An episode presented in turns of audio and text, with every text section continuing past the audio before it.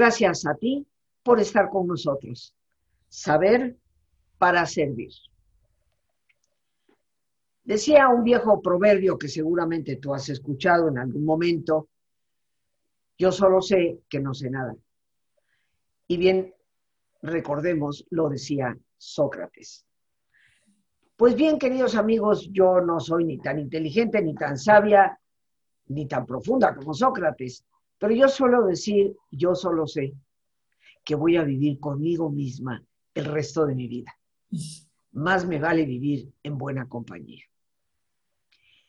¿Y qué es lo que a veces me aleja de mí misma? ¿Qué es lo que te aleja a ti de ti mismo?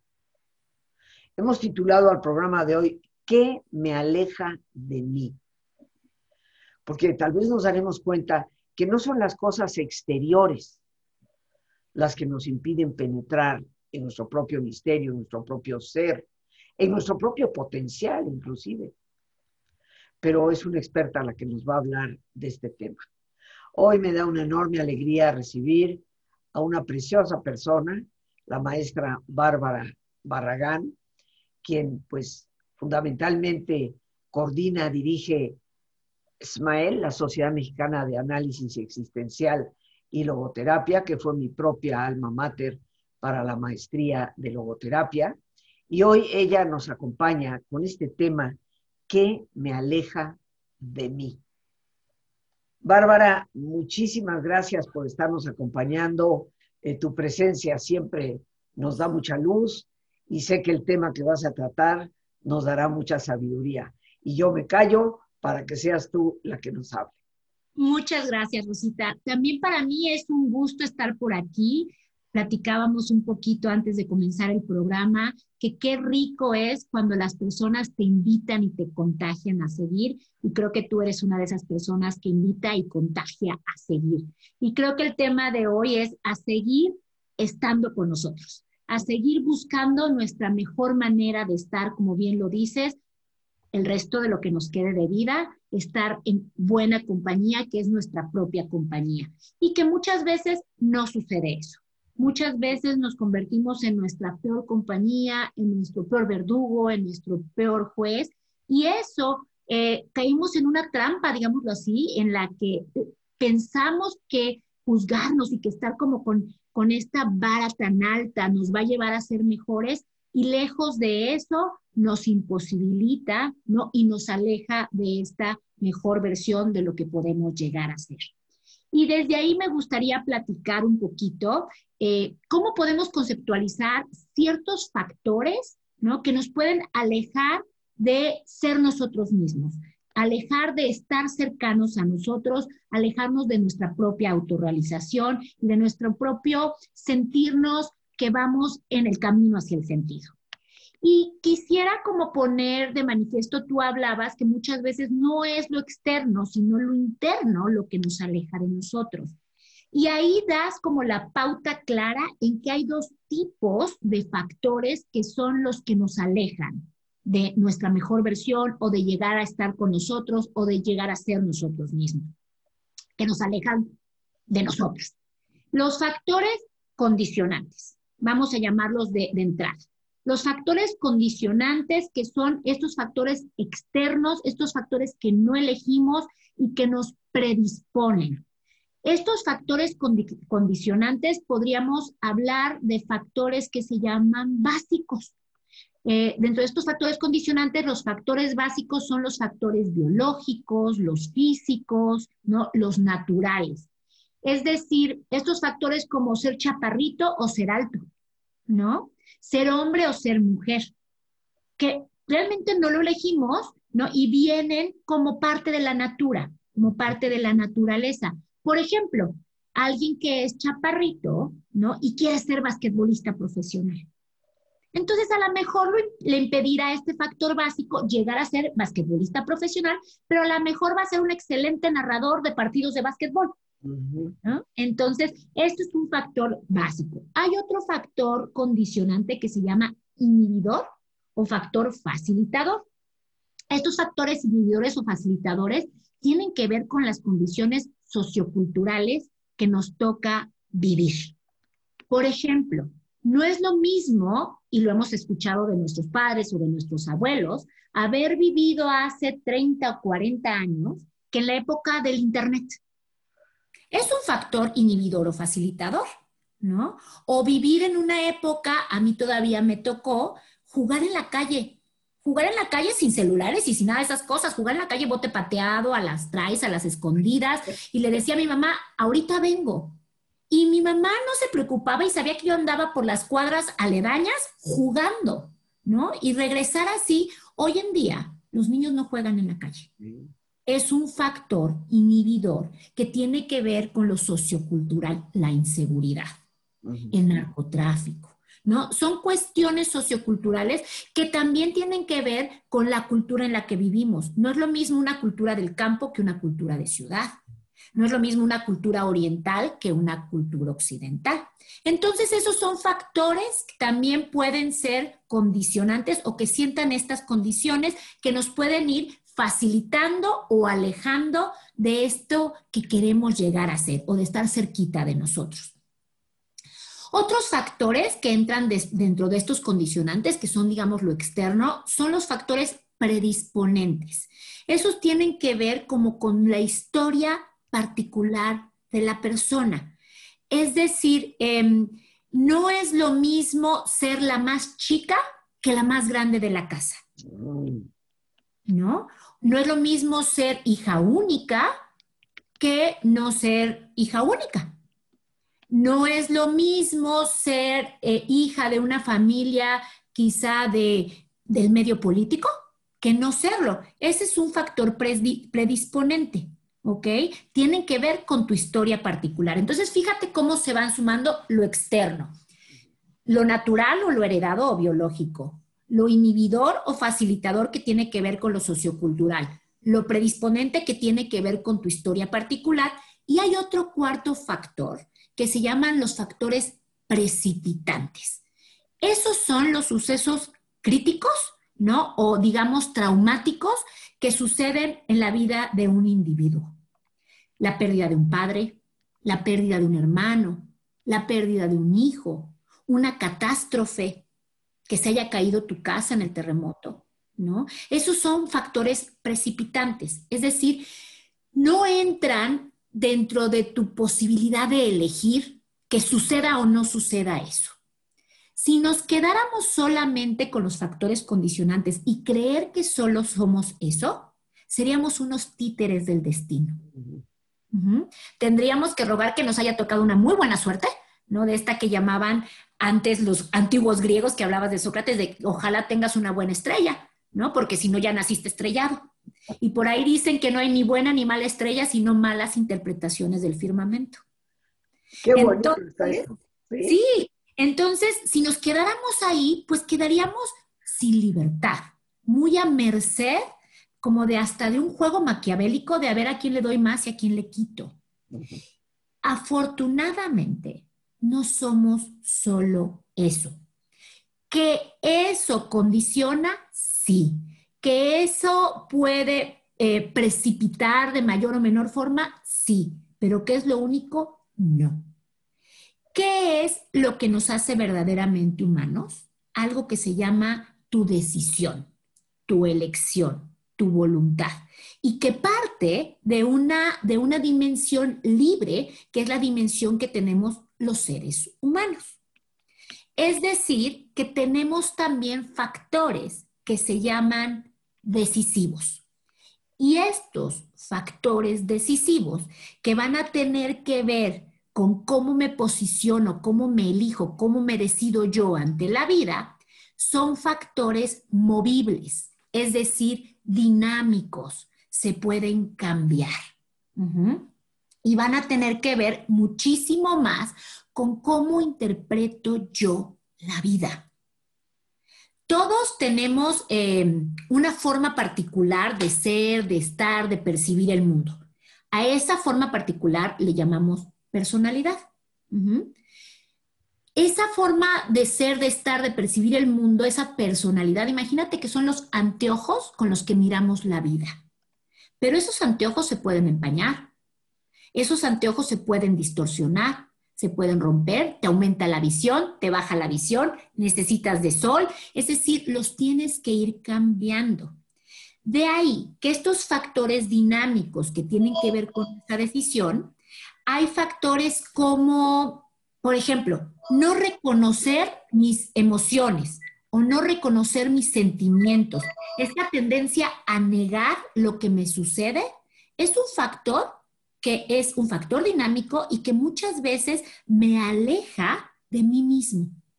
No reconocer que a lo mejor estoy triste, porque sentirme triste me hace sentirme más vulnerable, más frágil. Entonces, al no reconocer eso, me niego a mí. O no reconocerme enojado. ¿Cuántas veces no crecimos en familias en donde aquí nadie se enoja? El que se enoja pierde. ¿No? Y en estas familias donde entonces hay que estar todo el tiempo alegres, todo el tiempo contentos, todo el tiempo de ánimo, y a lo mejor no reconocer mi enojo me hace no reconocer que puedo poner límites ante ciertas circunstancias. Y eso me aleja de mí. Otro factor dinámico es el llamado autoconocimiento. Es decir, no reconocerme no reconocerme como un ser eh, limitado, ¿no? No reconocerme como un ser que se puede equivocar, ¿no? No, no reconocerme como una persona que puedo hasta aquí y de este otro lado no. Y entonces está todo el tiempo empujándome, queriendo ser una versión diferente a la que soy, una versión idealizada quizá, me aleja muchísimo de mí.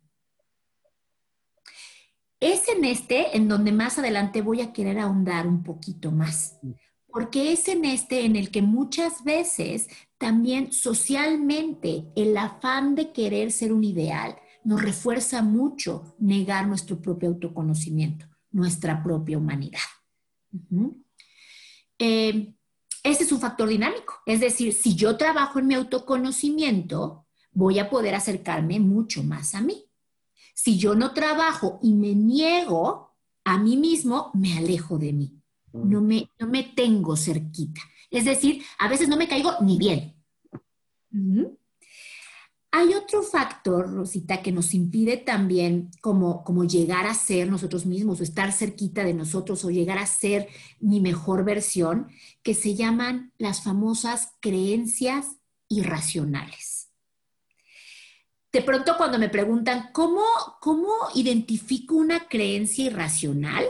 Les digo que la mayor eh, cualidad de la creencia irracional, no cualidad, sino característica más bien, es que son rígidas. Toda creencia irracional es rígida y no quiere ser movida. Si la cuestiono, haz de cuenta que la creencia dice, no, yo soy esto y no te muevas de ahí. Generalmente estas creencias irracionales comienzan con totalitarismos. Todos, ninguno, siempre, nunca, ¿no? Son creencias que van lejos de una realidad. Todos los hombres deben de ser buenos proveedores. Todas las mujeres deben de ser madres.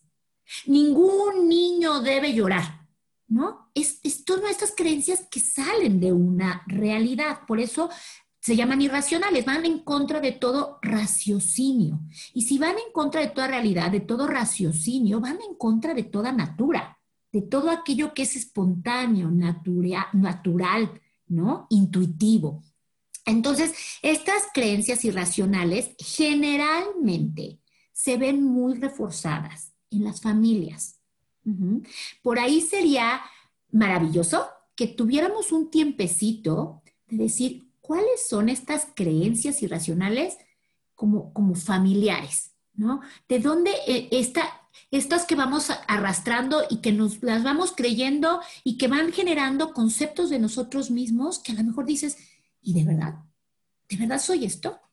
Yo recuerdo eh, de estas creencias irracionales yo soy la quinta hija de cinco, soy la más pequeña. Y por ahí fui el chiripazo, ¿no? El santanazo, decía mi mamá. Entonces vengo de una familia eh, pues la verdad, hermanos muy, muy inteligentes, muy, muy capaces. Y yo recuerdo que esta sombra de hermanos mayores muy inteligentes generó en mí una creencia irracional que yo debía a toda costa de ser igual de inteligente siempre. Y me daba cuenta que yo era inteligente en áreas, pero en otras no. Y entonces me convertí en alguien muy exigente conmigo misma, en algo que le llamábamos machetera. Yo me reconocía en áreas más que inteligente, machetera, tesonuda, ¿no? A costa de muchas cosas, inclusive a costa de mi propio bienestar. Y entonces partía de una creencia irracional que decía, todos los Barragán son inteligentes. ¿Todos los Barragán son inteligentes? ¿Siempre? ¿En todas las áreas de la vida? Pero son creencias que hasta después que la vida te truena un poquito o te pone de frente a la realidad, es que te las empiezas a cuestionar. Esas creencias irracionales, si te das cuenta, te alejan de este autoconocimiento del que venimos hablando, te alejan de reconocerte en estos sentimientos a lo mejor de miedo, de miedo al fracaso, de amenaza, al no ser suficiente, y entonces te van alejando de ti. Eh, no es para que empecemos a echar culpas, sino más bien para que empecemos a asumir responsabilidades. ¿No? Este, este buscar, porque si no es, ustedes que me generaron esta creencia nacional. No, no, no, no. Tú también que te la tragaste y jamás la cuestionaste, ¿no? Entonces, hoy estás en un buen momento de empezarla a cuestionar. Y otra de estas es eh, de estos factores dinámicos que muchas veces nos aleja de nosotros, es no reconocer mi pasado tal cual fue. Me hubiera gustado tener otros papás, me hubiera gustado nacer en otro país, me hubiera gustado que no sucediera esto. Y entonces ese pasado, que en realidad es la riqueza real de aprendizaje, se convierte en un lastre, se convierte en un peso, se convierte en un ancla que no me permite avanzar. Una vez que yo reconozco mi pasado, que yo lo acepto, como fue, es que voy a poder vivirme en mi presente de forma diferente y voy a poder proyectarme hacia un futuro también de forma diferente. En la medida en que yo no lo acepte, ese pasado se vuelve mi verdugo y yo me vuelvo su esclava. ¿No? Entonces, por ahí es otro factor, que es un factor dinámico que lo podemos cambiar, pero que no, no, no nos gusta cambiarlo, nos cuesta cambiarlo.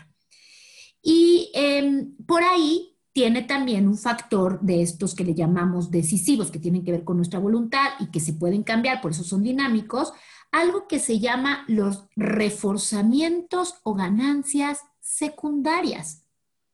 ¿De qué? De no cambiar, de seguir siendo esta. Ganancias secundarias que muchas veces eh, las saboreamos, porque la verdad, pues ser esta mujer que es responsable, tesonuda y, y que machetera y que tal, pues tiene el reconocimiento, el aplauso, muchas cosas que me gustan y que si lo dejo de ser, creo que lo voy a perder. Y también, si lo dejo de ser, las ganancias secundarias de los otros también las pierdo. A los otros muchas veces no, no les gusta que cambiemos, ¿no? Y curiosamente cuando dicen, ay mamá, eres un fastidio en esto, y cuando dejas de hacer eso en donde eres un fastidio, ay, ya no me quieres, porque ya no me despiertas todos los días, ¿no? Entonces tenemos que estar dispuestos a atravesar ese pequeño desierto de incomodidad que nos va a tocar transitar en la medida en que queramos cambiar. Y de ahí, estos factores, si te vas dando cuenta, si le sumamos los condicionantes, les sumamos los decisivos, y a esto le sumamos que muchas veces nos da miedo reconocer mi propia libertad, me da miedo asumir mi responsabilidad, me da miedo confrontarme con mi humanidad me da este, este temor reconocer la vida como es, ¿no?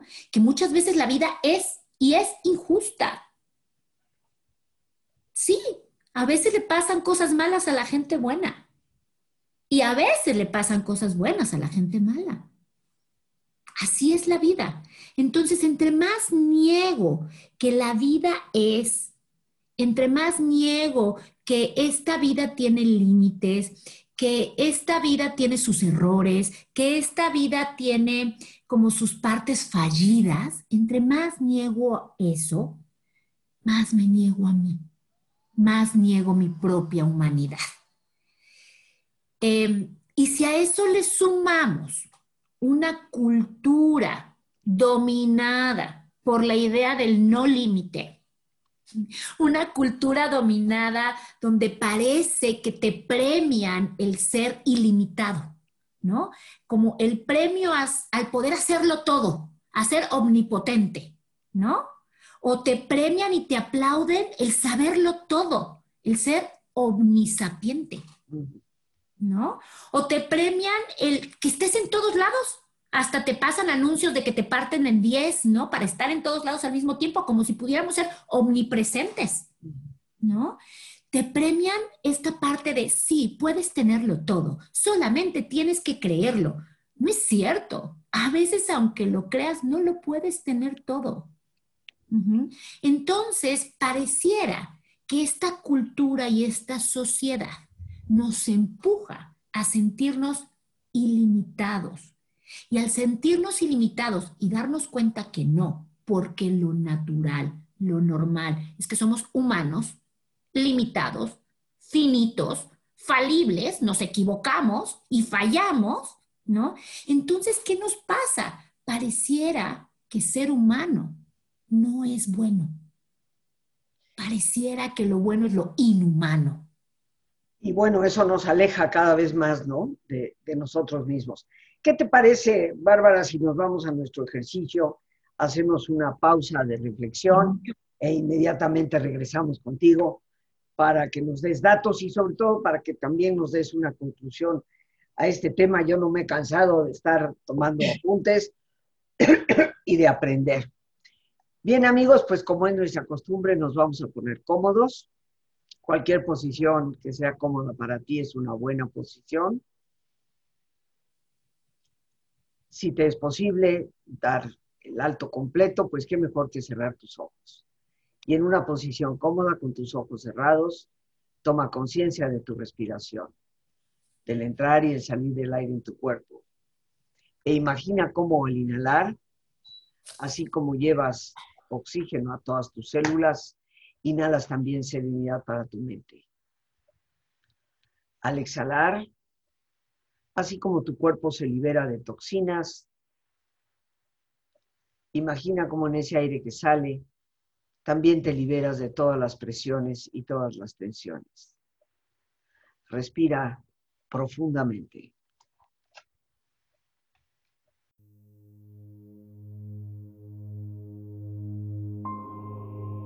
y relaja tu cuero cabelludo.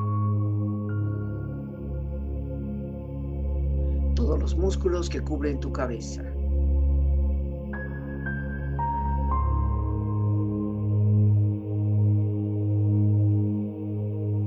Relaja tu frente. Siente la piel, la vibración de la piel que cubre tu frente.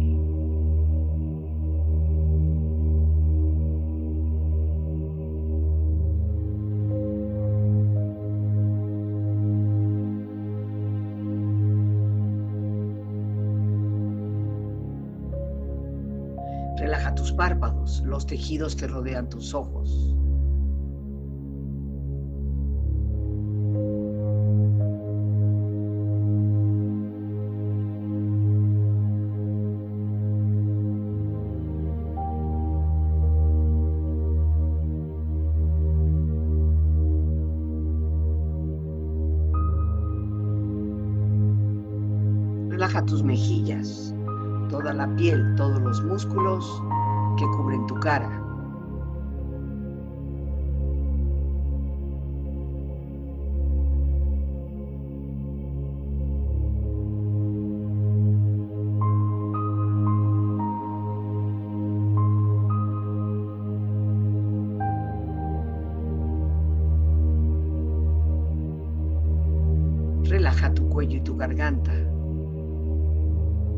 Su flexibilidad, equilibrio, balance.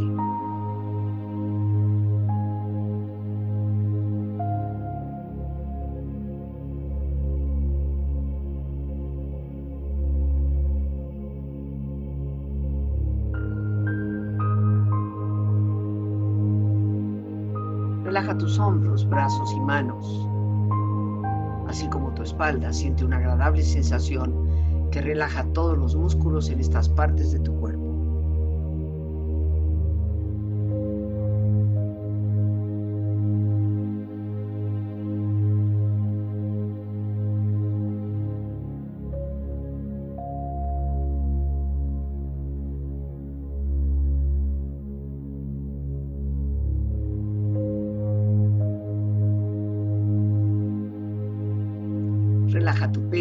Exterior e interiormente, relajando todos los músculos, imaginando a todos tus órganos internos funcionar rítmica y saludablemente.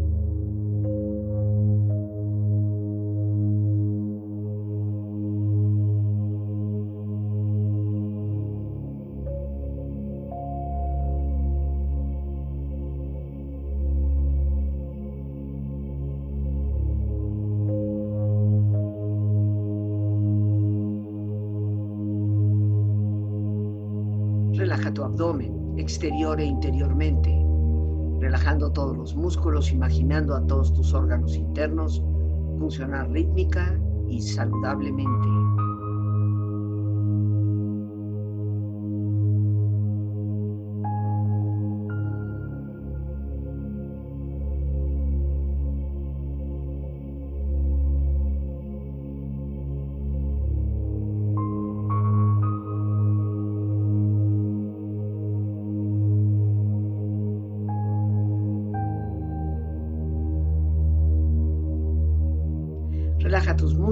Rodillas, siente la piel, la vibración de la piel que cubre estas partes de tu cuerpo.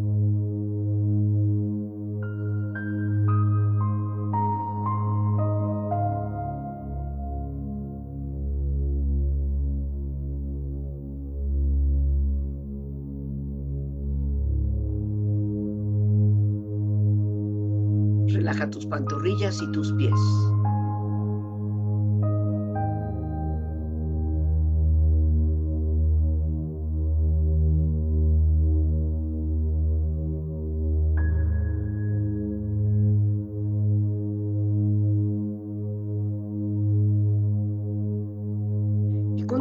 Profundamente relajado, proyecta en tu mente la imagen de un lugar ideal para el descanso.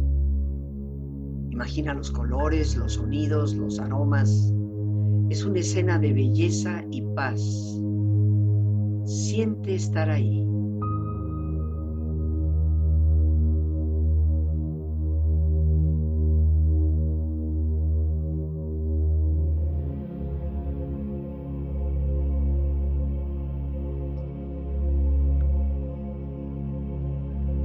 Tu cuerpo relajado y tu mente serena, reflexiona.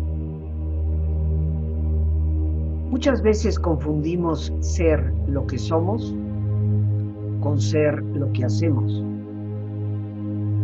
Cuando esto pasa, terminamos por hacer lo que no queremos para seguir siendo lo que creemos ser.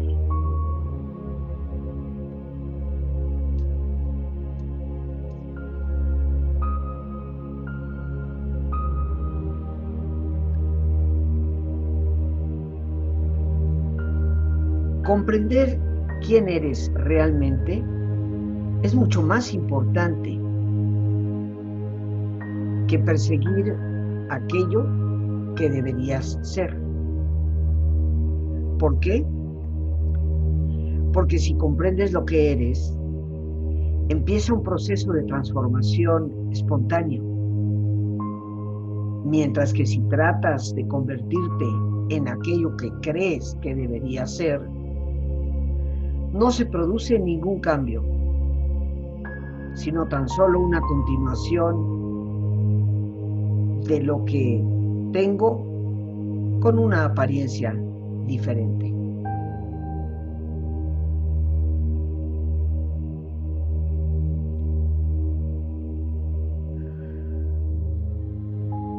Razón tenía Galileo Galilei cuando afirmó, conocerse a sí mismo es el mayor saber.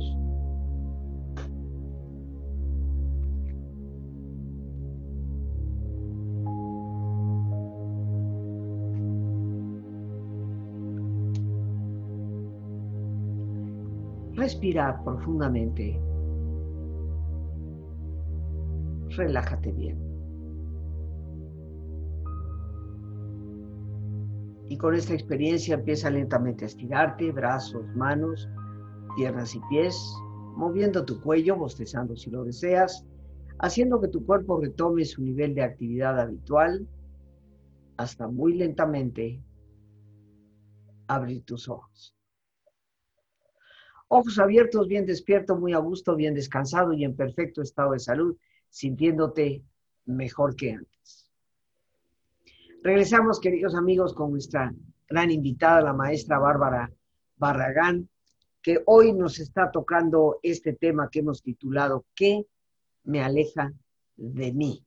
Pero antes de las conclusiones, porque hemos tomado seguramente muchos apuntes al respecto, antes de las conclusiones, Bárbara, te voy a agradecer que nos des los datos de cómo localizarte, las actividades de Ismael, que es mi alma mater, la que tú pues coordinas y diriges.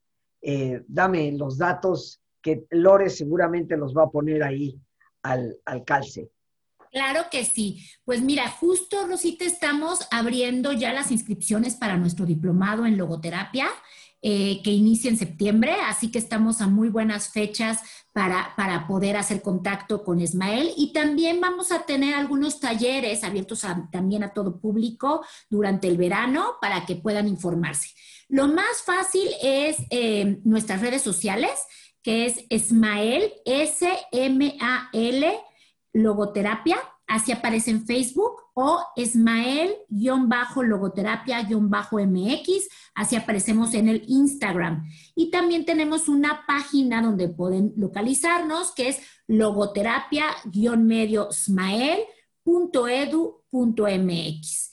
Y si quieren, también les dejo por aquí teléfonos en donde pueden hacer contacto. Están siempre por ahí Chu y Raquel para atender a todo el mundo que quiera eh, conocer un poco más o que quiera hacer contacto conmigo. Los teléfonos son 55 55 54 59 94 y 55 55 89 97 43. Esos son los teléfonos que están de lunes a viernes de 9 a 5 de la tarde para responderles por ahí. Entonces será un gusto. Y si quieren, yo en redes sociales estoy en el Instagram como Bárbara Barragán de todo juntito, Bárbara Barragán de, este, y así me pueden conseguir también en redes sociales y por ahí podemos hacer contacto. Y está eso de que me mandan, eh, dicen el inbox, ¿no? O te escriben en particular y por ahí podemos con mucho gusto atender. Gracias, Lore, porque estás poniendo ahí todos los datos al calce para que nuestros amigos que deseen contactar puedan efectivamente eh, tener los datos y acceder a mayor cantidad de, información. Y, bueno, yo quiero aprovechar para enviar saludos por allá a todas las personas lindas que conozco. Un abrazo para Chuy, a la güerita, ya ni te digo. Pero bueno, no me voy a meter en eso porque se nos va el resto del tiempo. Y un abrazo fuerte para ti, por supuesto. Ahora, eh, lo que yo he tomado aquí de nota, mi querida Bárbara, en este tema que me parece fascinante, y nos has hablado de factores condicionantes, y bueno, entre los biológicos, los, todo lo que es natural, la cultura, la sociedad, la predisposición genética, en qué, en qué lugar estamos en la familia, en fin, todos los factores socioculturales que ya vienen con nosotros como el paquete en el momento en que nacemos, ¿no? Pero hablabas de lo importante que es nuestra decisión y vienen los factores decisivos que yo anoté de entrada por mi propio pecunio, que van a depender en gran parte de mi actitud, la cual nadie va a poder eh, condicionar, ¿no? De, mi propia voluntad. y nos hablabas de cosas como el autoconocimiento, la conciencia de las creencias irracionales, el no querer reconocer el pasado tal cual fue, eh, e, ese reforzamiento de ganancias yo les llamo aparentes ganancias secundarias, porque todo aquello que nos estanca, eh, pues, y que no nos permite cambiar, la vida es cambio, ¿no? Pues ciertamente que se va a convertir en un factor que me aleja de mi propio, de mi propio potencial. Eh, entre más negamos la realidad, más nos negamos a nosotros mismos. Esto concuerdo contigo al, al 100, ¿no? Y pues la triste situación, yo llamaría, eh, de las personas que se han dejado hipnotizar por una sociedad que realmente cree que no hay límites, eh, una sociedad que cree que no solamente se puede, sino hay que tenerlo absolutamente todo, eh, una sociedad que, premia cada vez más, digo yo, la superficialidad.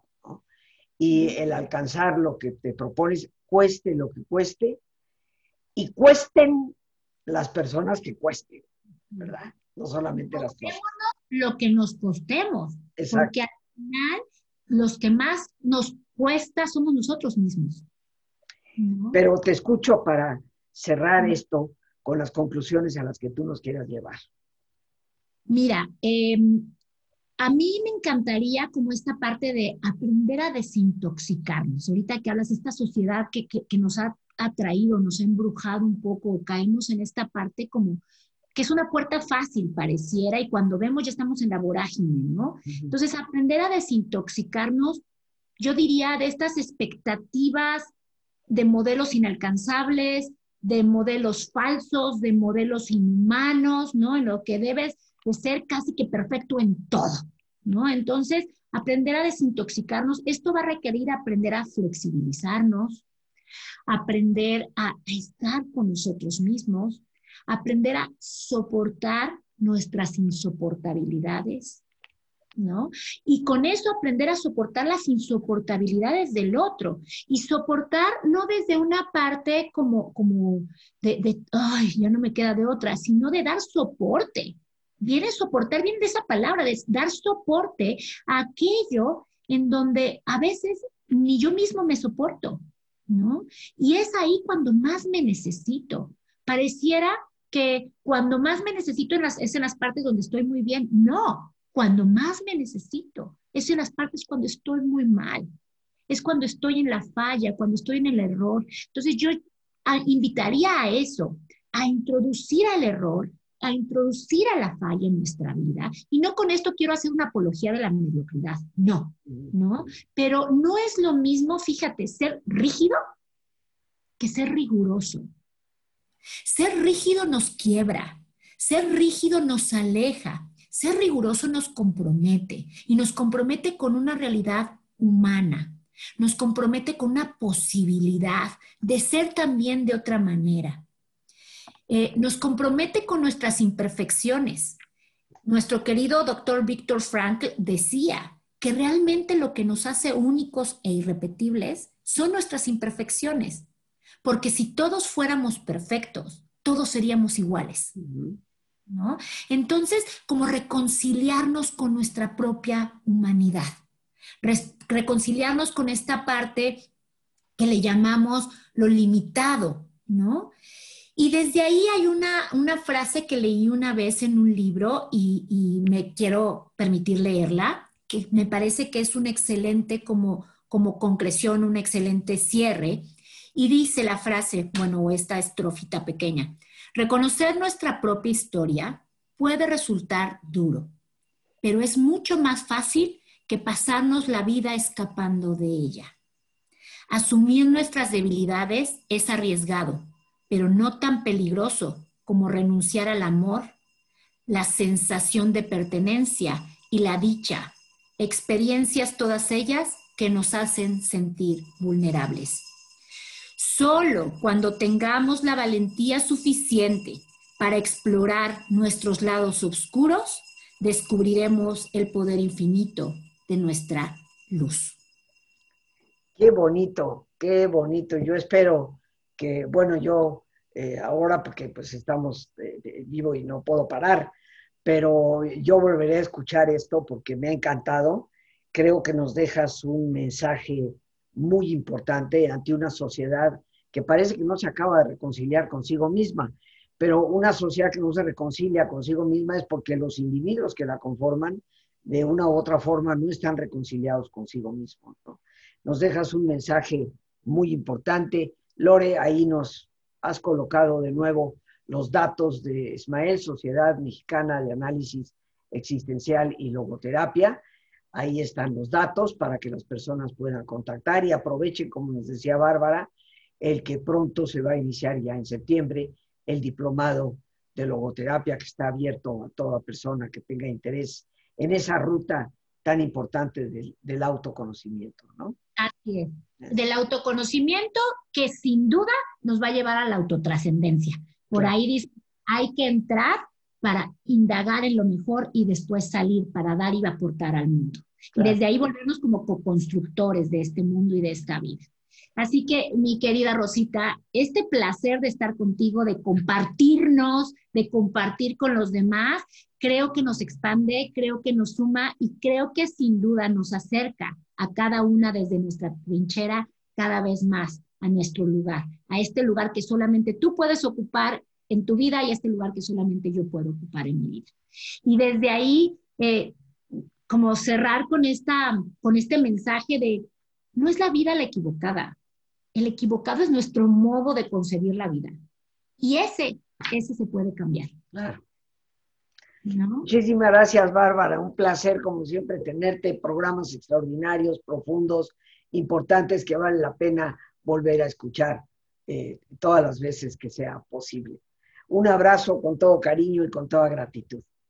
Un abrazo enorme también para ti ¿eh? y esperemos seguirnos abrazando pronto, seguir compartiendo pronto y muchas gracias a todos tus escuchas, ¿no? Por estar aquí formando parte de esta nave espacial que se llama vida y que todos, todos vamos en ella.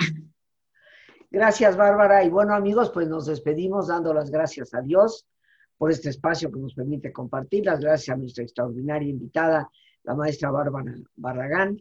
Gracias a nuestra productora Lorena Sánchez y a ti, el más importante de todos, una vez más, gracias. Muchísimas gracias por tu paciencia al escucharme, por ayudarme siempre a crecer contigo. Que Dios te bendiga.